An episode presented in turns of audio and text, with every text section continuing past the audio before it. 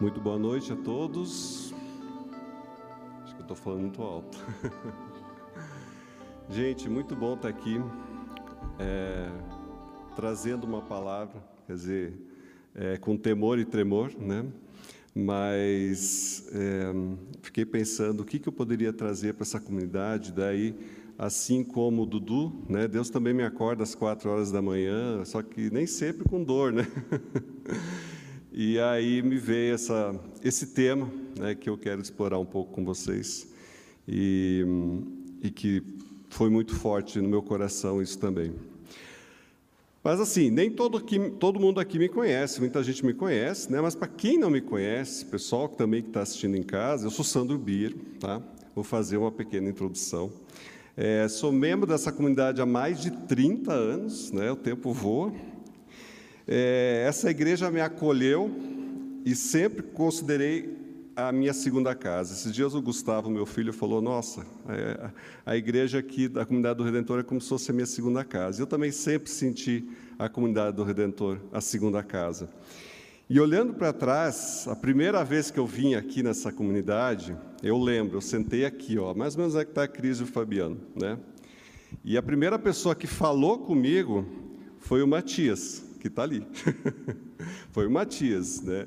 Me é, sentei aqui, caindo, meio caindo de paraquedas, sentei, ele me emprestou a Bíblia dele, né? E a gente e a amizade dura até hoje. É, o Dudu falou um pouquinho sobre o ser comunidade, né? E assim que a gente vive comunidade amigos que chegam, né, amigos novos, é, irmãos novos, tem os antigos, né, Matias? e, e, é assim, né, o viver comunidade. Então, é, essa fala não é uma fala de despedida, tá? Não estou me despedindo de ninguém, tá?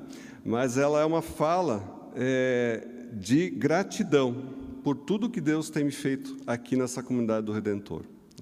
São muitas coisas aqui Deus transformou minha vida, que eu falei quando eu cheguei aqui, eu, né, é, tinha uma outra ideia de Deus, né, e Deus me, me trouxe para perto dele, transformou minha vida.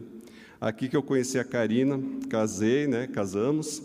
É, depois nasceram o Gustavo, o Lucas, né, cada um está no seu ministério, no Cairós, no, no ensino confirmatório, respectivamente. Então, assim, é aqui a nossa casa também. Então, é assim que eu me sinto, né, feliz e realizado de estar aqui com vocês nessa comunidade que, que eu amo. Né?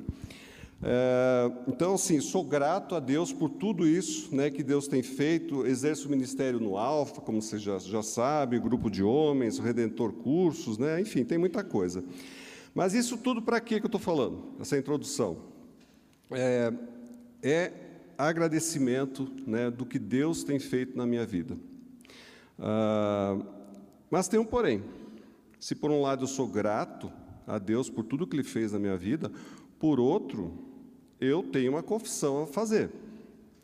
Porque nem sempre eu retribuí ou, ou, ou, ou estive com Deus na mesma proporção que Ele tem me dado muitas e muitas e muitas e repetidamente, né, vezes, eu simplesmente é, deixei Deus de lado. Quantas vezes vinha num domingo, com um culto como hoje, maravilhoso, uma bênção, chegava assim, ia para casa, ótimo, chegava na segunda-feira, falava, não, Deus, agora é comigo, agora é comigo, agora eu eu, eu vou, o campinho é meu, né? Você cuida do domingo. E agora, durante a semana, sou eu que vou dizer o que, eu tenho que fazer ou não. Né? Ah, e isso, isso né, repetidamente, é, é, por mais se peça perdão a Deus, isso é, faz muito tempo que está na minha garganta. Estou engasgado com isso. Né? É, e esse, porque esse é um dos que eu acho assim, para a minha vida, uma das piores coisas, que é a rebeldia contra Deus. É você, por um lado, você ter todos né, as bênçãos, tudo que Ele faz, sabendo que Ele está guiando a tua vida, a tua família, todo, tudo que você faz, teu trabalho, é, a comunhão com os irmãos, tudo mais, mas por outro, você, né, você é rebelde. Você simplesmente quer fazer do seu jeito.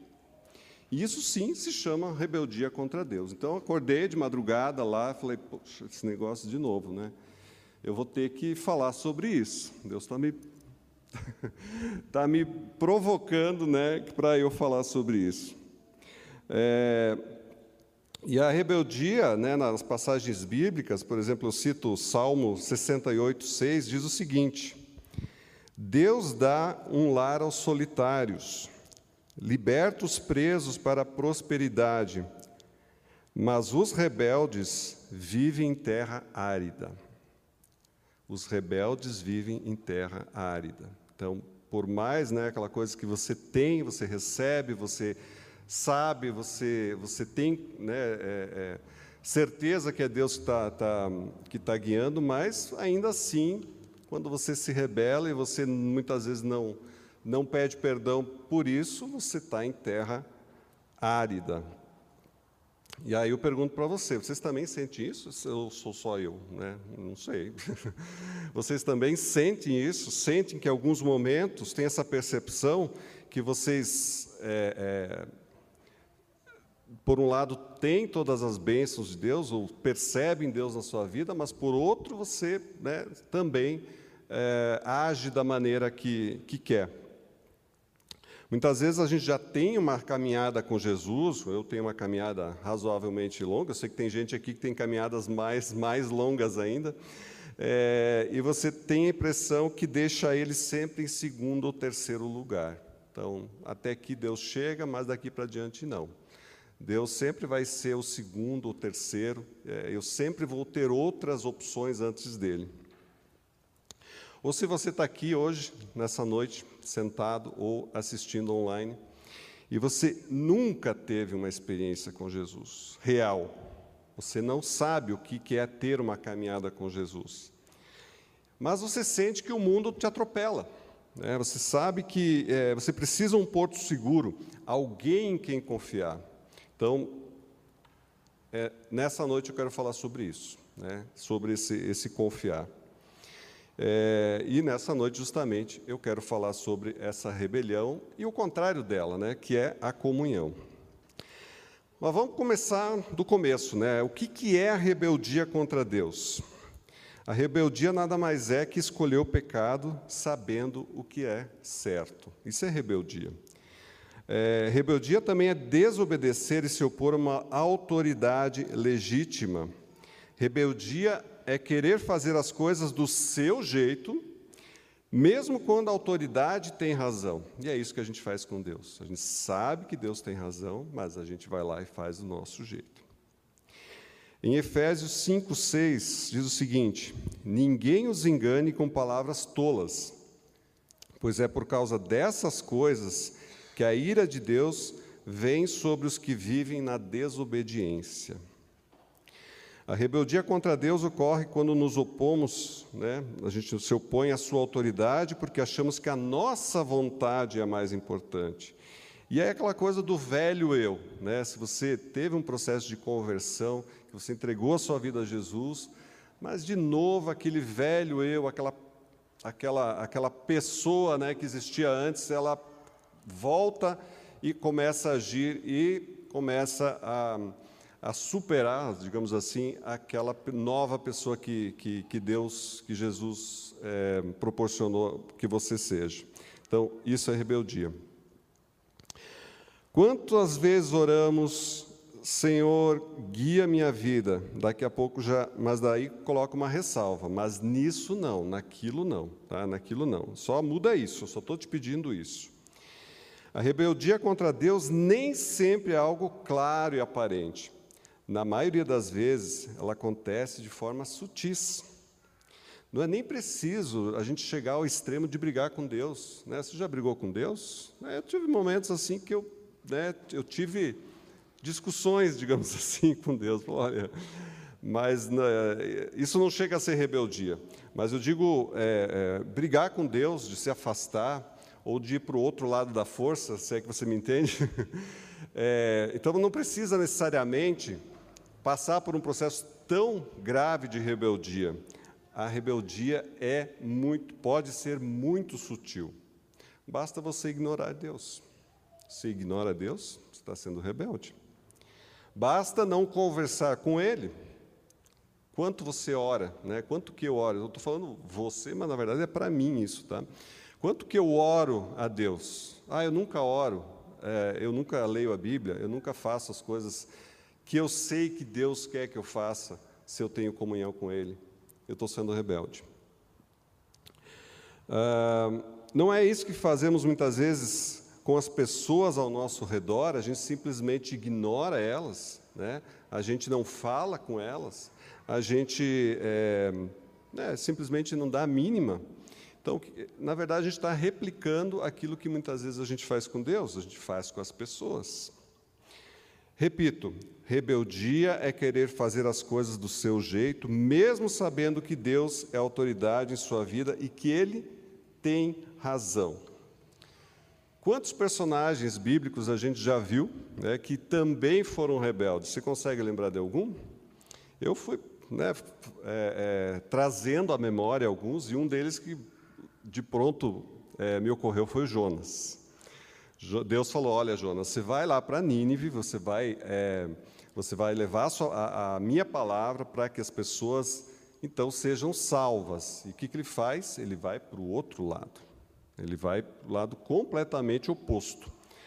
Aí ele naufraga, ele é engolido por uma baleia, né? essas coisas, no mínimo, é, fantásticas que acontecem com ele, engolido por uma baleia, a baleia cospe ele, etc.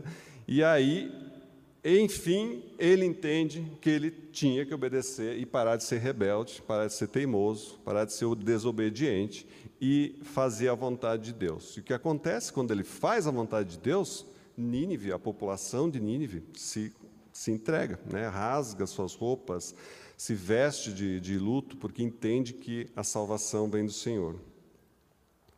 E ele teve que passar tudo isso para entender que Deus é soberano nas suas decisões. Ele, Deus não decide porque ele dá vontade, ele é soberano, ele tem planos para a minha vida, para a sua vida. Sempre teve, desde antes da gente nascer. E por que, que a gente é rebelde? Veja o caso do, do apóstolo Pedro, o tempo todo lutando contra o seu temperamento. Aqui era temperamento, querendo meter os pés pelas mãos, é, uma rebeldia que se mostrava justamente através do seu temperamento.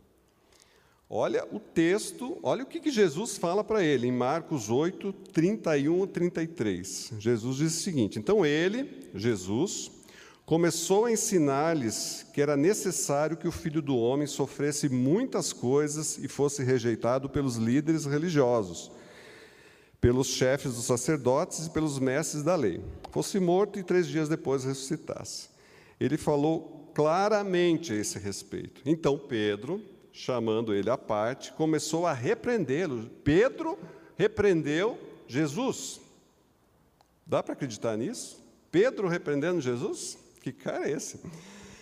Jesus, porém, voltou-se, olhou para os discípulos e repreendeu Pedro e disse, dizendo: Para trás de mim, Satanás, você não pensa nas coisas de Deus, mas nas coisas do homem. Pegou pesado?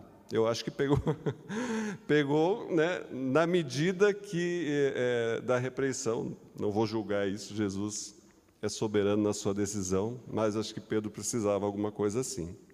Se você assiste ou assistiu a série, ou está assistindo a série do The Chosen, né, Os Escolhidos, fica muito claro na dramatização, aquele ator que faz o Pedro, é, o quanto ele é, né, ele se acha. Né?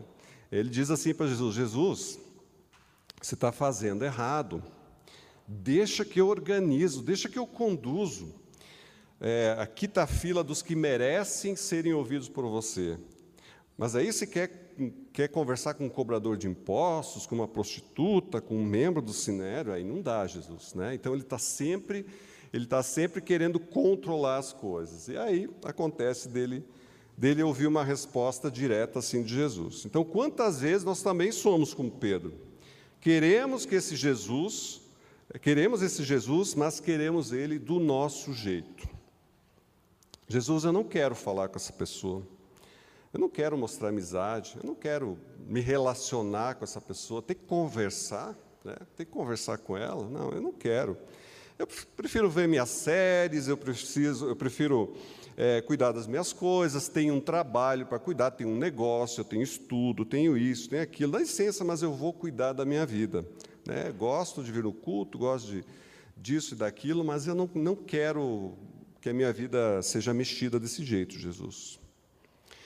Quando nós tiramos Deus, Jesus, do lugar que lhe é de direito, nós também estamos sendo rebeldes. Ser rebelde tem consequências, vocês sabiam? nós podemos ter problemas, né, problemas diversos, podemos criar confusão, sermos alguém que eu acho uma coisa terrível, sermos alguém que nada acrescenta às pessoas.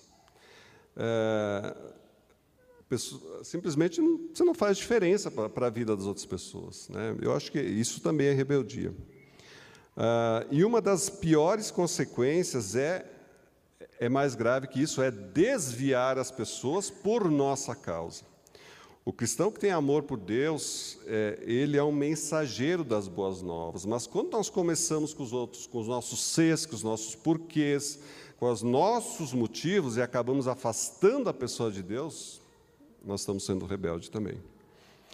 E para mim, a pior de todas as consequências, que é justamente o contrário: ser rebelde a ponto de não ter mais comunhão com Deus. Tudo se torna prioritário e Deus se torna um apêndice, um ritual automático. A igreja se torna um clube. A gente já viu muitas vezes isso. A igreja se torna um clube ou né, um lugar que as pessoas vão por outros motivos e não por Deus e não para ter uma, um relacionamento com Jesus. Uh, você se lembra no Antigo Testamento quantas, não só no Antigo, né, no Novo a gente também tem alguns relatos, Quantas vezes o povo de Deus se rebelou e deixou de ter comunhão com Ele? Mesmo Deus andando com o seu povo e sendo um Deus amoroso. É, muita gente fala, não, Deus é um Deus vingativo, Deus é isso, Deus é aquilo. Não, Deus é um Deus amoroso. Por amor, ele estava andando com o povo. Mas o povo era rebelde. Ah, então, assim, a rebeldia tem consequências, a gente tem que estar muito, muito é, ciente disso. E a nossa rebeldia tem origem onde? No Éden? É, né? a nossa rebeldia, a rebeldia do ser humano, tem origem no Éden. Adão e Eva foram os primeiros seres humanos a desobedecer a Deus, portanto, se rebelaram, pecaram contra Deus e aí foi só uma continuação. Mas tem uma re rebelião anterior a essa ainda, que é do anjo mais belo que havia e que queria ser o quê? Ele queria ser mais do que Deus. Lúcifer tinha tudo, era amado, era o mais belo. O que mais ele poderia querer? Ele se rebelou, ele quis ser mais do que Deus. Isaías 14, 14, achei esse versículo aqui quando estava preparando, falei, nossa, que forte isso. Isaías 14, 14 diz o seguinte: Subirei mais alto que as, as, que as altas nuvens, serei como o Altíssimo. Veja a prepotência né, do, do anjo. O filho pródigo, em Lucas 15, 11 a 32, a gente não vai ler o texto, vocês conhecem, né?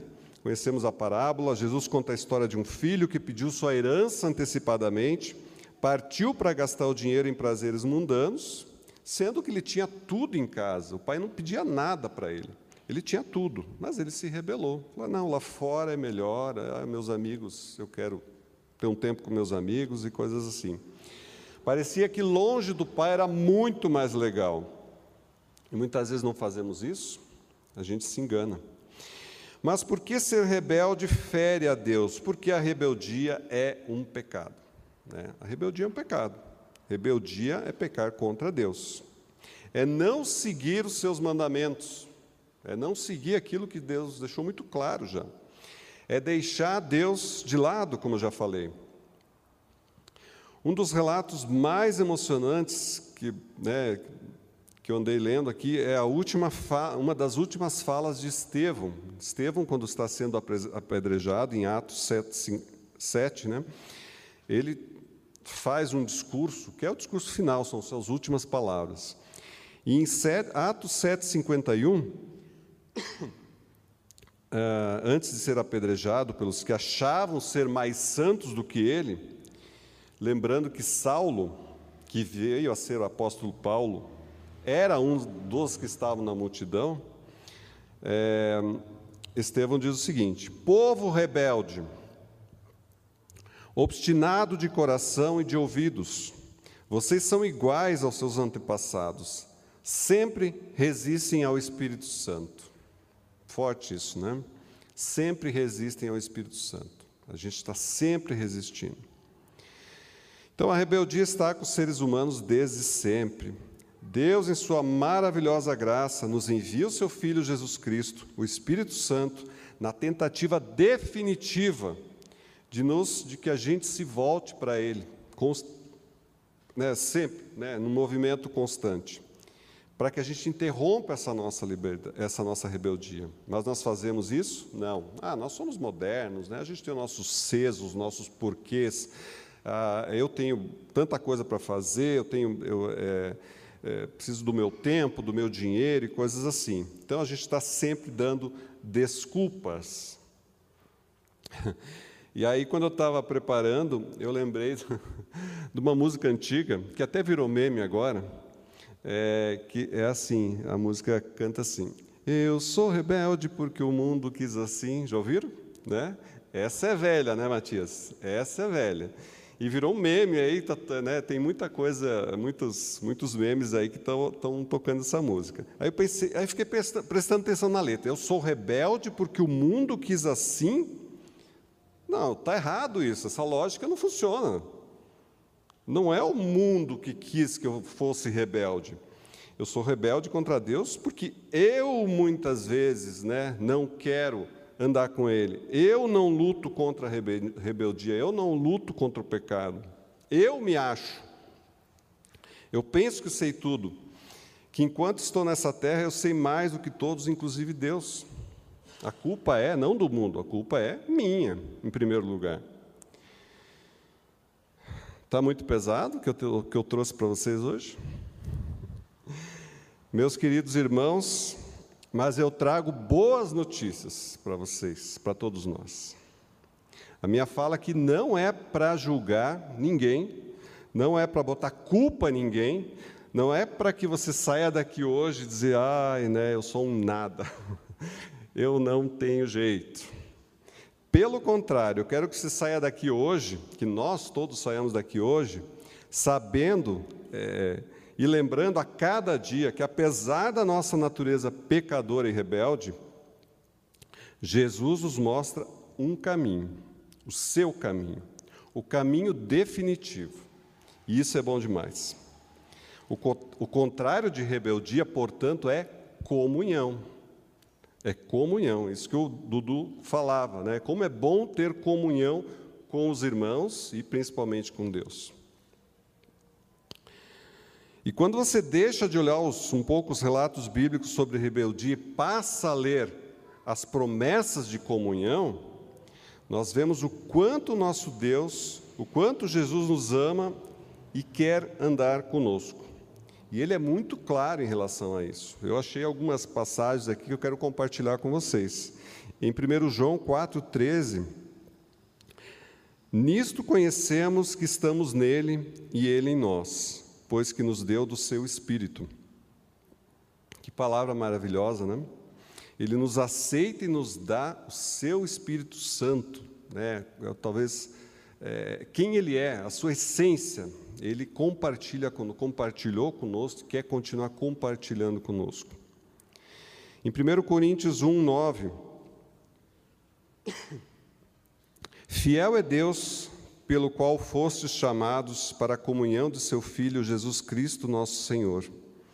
Fomos chamados para ter comunhão com o Filho, escolhidos a dedo. Não é à toa que você está aqui hoje, não é à toa que está assistindo hoje essa transmissão, talvez por acaso, né?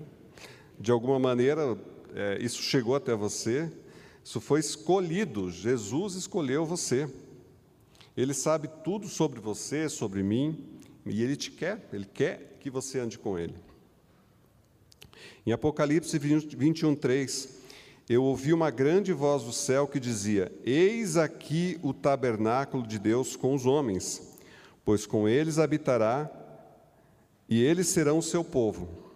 E o mesmo Deus estará com eles e será o seu Deus. Que promessa maravilhosa também. Teremos uma habitação com o próprio Deus. Ele não vai nos largar sozinho. Nós vamos morar com ele. E esse versículo Peguei emprestado de você da tua pregação da semana passada, do Apocalipse 3:20. Eis que estou à porta e bato. Se alguém ouvir a minha voz e abrir a porta, entrarei em sua casa e com ele eu cearei e ele comigo. Novamente uma outra promessa, uma das minhas preferidas, né, e mostra o quanto Jesus é manso, suave, ele não força, ele não arrebenta a porta, ele não fica batendo, chutando a porta, né, ele bate e convida. E se você abrir, ele vem e tem uma refeição com você.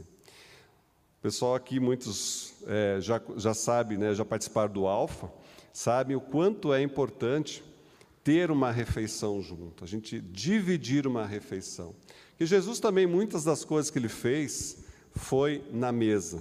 Então, você dividir uma refeição com alguém é um sinal de honra, é um sinal de, de, de, de querer bem, de querer o melhor para aquela pessoa. E Jesus fazia isso. Né? Tanto é que ele comia com pessoas que os outros achavam impuros. Então, se esse Jesus nos convida, quer vir à nossa porta e quer cear conosco, dividir uma refeição, a gente tem que ficar muito honrado com isso. Né? e tem que merecer isso também. Então, todas essas, são, essas e muitas mais, né, são promessas maravilhosas de estar junto com Jesus hoje e na eternidade. Não é só lá, é hoje. Hoje e na, na eternidade.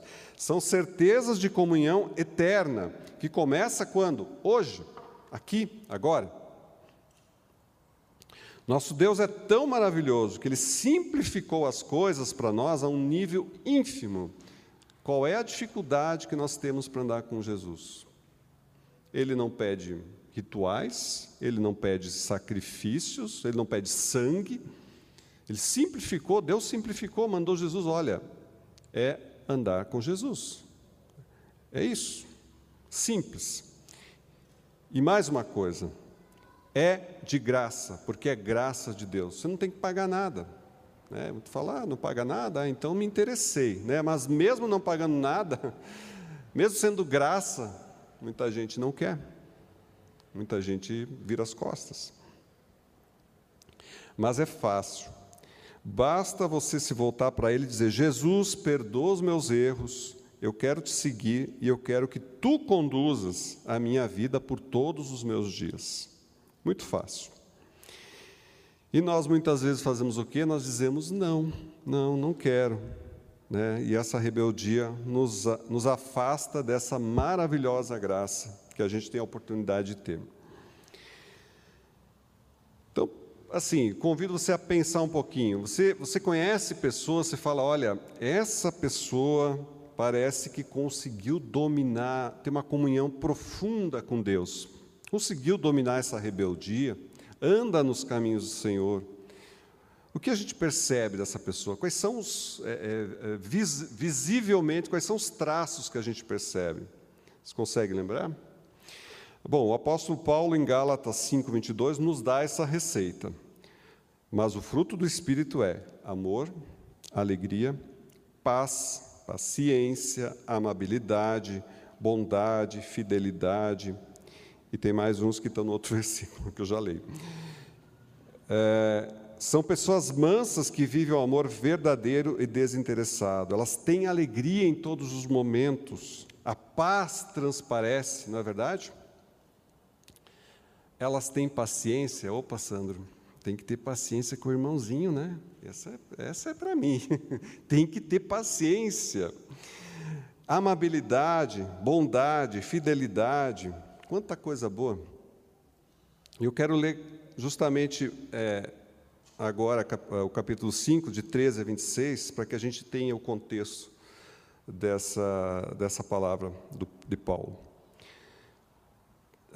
Gálatas 13 a 26. Irmãos, vocês foram chamados para a liberdade, mas não usem a liberdade para dar ocasião à vontade da carne.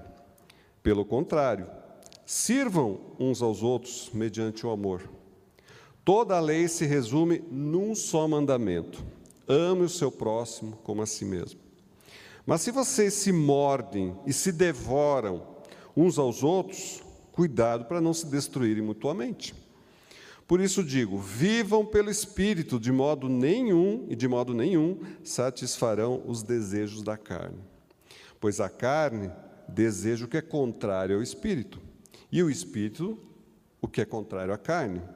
Eles estão em conflito um com o outro, de modo que vocês não fazem o que desejam. Mas, se vocês são guiados pelo Espírito, não estão debaixo da lei.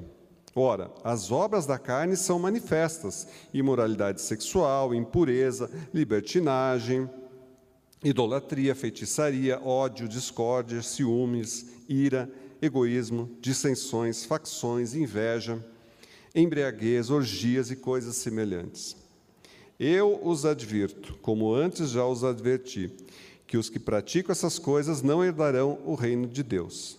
Mas o fruto do Espírito é amor, alegria, paz, paciência, amabilidade, bondade, fidelidade, mansidão e domínio próprio. Contra essas coisas não há lei. Os que pertencem a Cristo crucificaram a carne com as suas paixões e os seus desejos. Se vivemos pelo Espírito, andemos também pelo Espírito. Não sejamos presunçosos, provocando uns aos outros e tendo inveja uns dos outros. Que palavra, né? Que palavra. É muito, muito forte, muito profundo tudo isso. E deixa eu te dizer mais uma coisa para você e para mim. Jesus Cristo é esse porto seguro. Se você ainda não, não achou ele, ele está aí disponível para você. Jesus é a mão sempre estendida em quem você pode confiar sempre, qualquer momento. Jesus já deu a receita, né? Através de Paulo, Jesus deu a receita. E eu, como mania de, de professor, né, de quem ensina coisas, eu quero deixar com uma tarefinha que vocês leiam todo esse capítulo de Gálatas novamente em casa, né? E se puderem, reflitam sobre isso essa semana. Eu tenho certeza que Jesus vai revelar, o Espírito vai revelar muita coisa para a gente. E já finalizando, eu quero dizer o seguinte, que nós temos então, nessa noite, né, nós temos duas opções. Tá? A primeira delas é viver uma vida por nós mesmos, talvez até falando de Jesus, mas sem ter a comunhão profunda com Ele, e não alterando absolutamente nada na nossa maneira de ser e de viver. Viver pelo mundo, satisfazendo somente a nossa vontade. Até fazemos uma coisa aqui, uma coisa ali, enquanto estamos dentro do templo, participamos de um, de um programa da igreja, etc. Mas saindo daqui a gente fala: Jesus, não, pode deixar, deixa que agora eu cuido, é comigo o negócio, eu tomo conta. Podemos ter sucesso em todas as áreas, mas eventualmente vamos chegar ao ponto em que teremos que pagar, é, é, teremos que prestar conta dos nossos atos para Jesus. Então, essa é a primeira opção. A segunda opção é que a gente pode, cada um, fazer um propósito, né, consigo mesmo e com Deus, de sair daqui hoje, desse templo, dessa transmissão, e começar imediatamente uma mudança radical nas nossas vidas, na minha vida, na sua vida. Uma mudança radical. É desvestir essa carcaça rebelde que a gente tem, entregá-la aos pés de Jesus, aos pés da cruz, e dizer: Aqui estou eu, estou aqui, Jesus. Eu sou assim, mas isso eu deixo em tuas mãos, aos teus pés. Eu não quero mais ser assim. Eu quero que você conduza a minha vida e, e muda a minha vida. Né? Eu não quero mais lutar sozinho. Minha vida, eh, a minha família, minhas finanças, meu trabalho, minha empresa, meus parentes, amigos, tudo, tudo, absolutamente tudo eu deixo em tuas mãos. E fico tranquilo conforme, e que tu faz disso né, conforme a tua vontade. Não sou eu é, que me transformo, mas eu entrego, eu me entrego para que Jesus me transforme. Eu não tenho esse poder de me transformar, mas eu me entrego, eu entrego os meus erros e, e faço esse propósito para que Jesus me transforme. A cada dia, a cada hora, a cada minuto. Né? Não é sair daqui e, e amanhã a gente esquece. Não, é sair daqui e amanhã, e, terça, e quarta, e todos os dias da semana, a gente renova esse compromisso, pede perdão, porque nós não vamos parar de errar, a gente não vai parar de, de pecar, mas a gente sabe a quem recorrer, a gente sabe em quem entregar os nossos erros, a nossa rebeldia, né, que ainda pode, pode estar lá, pode ter resquícios, mas a gente sabe porque a gente tem a comunhão geral e completa com Jesus. Então, meus queridos, até nisso Jesus é maravilhoso, porque ele nos permite escolher. Ele não força nada, assim como no versículo que lhe bate a porta. Ele não força nada. Ele permite que a gente escolha. Né? E a minha pergunta para você essa noite é: rebeldia ou comunhão? Qual delas você escolhe?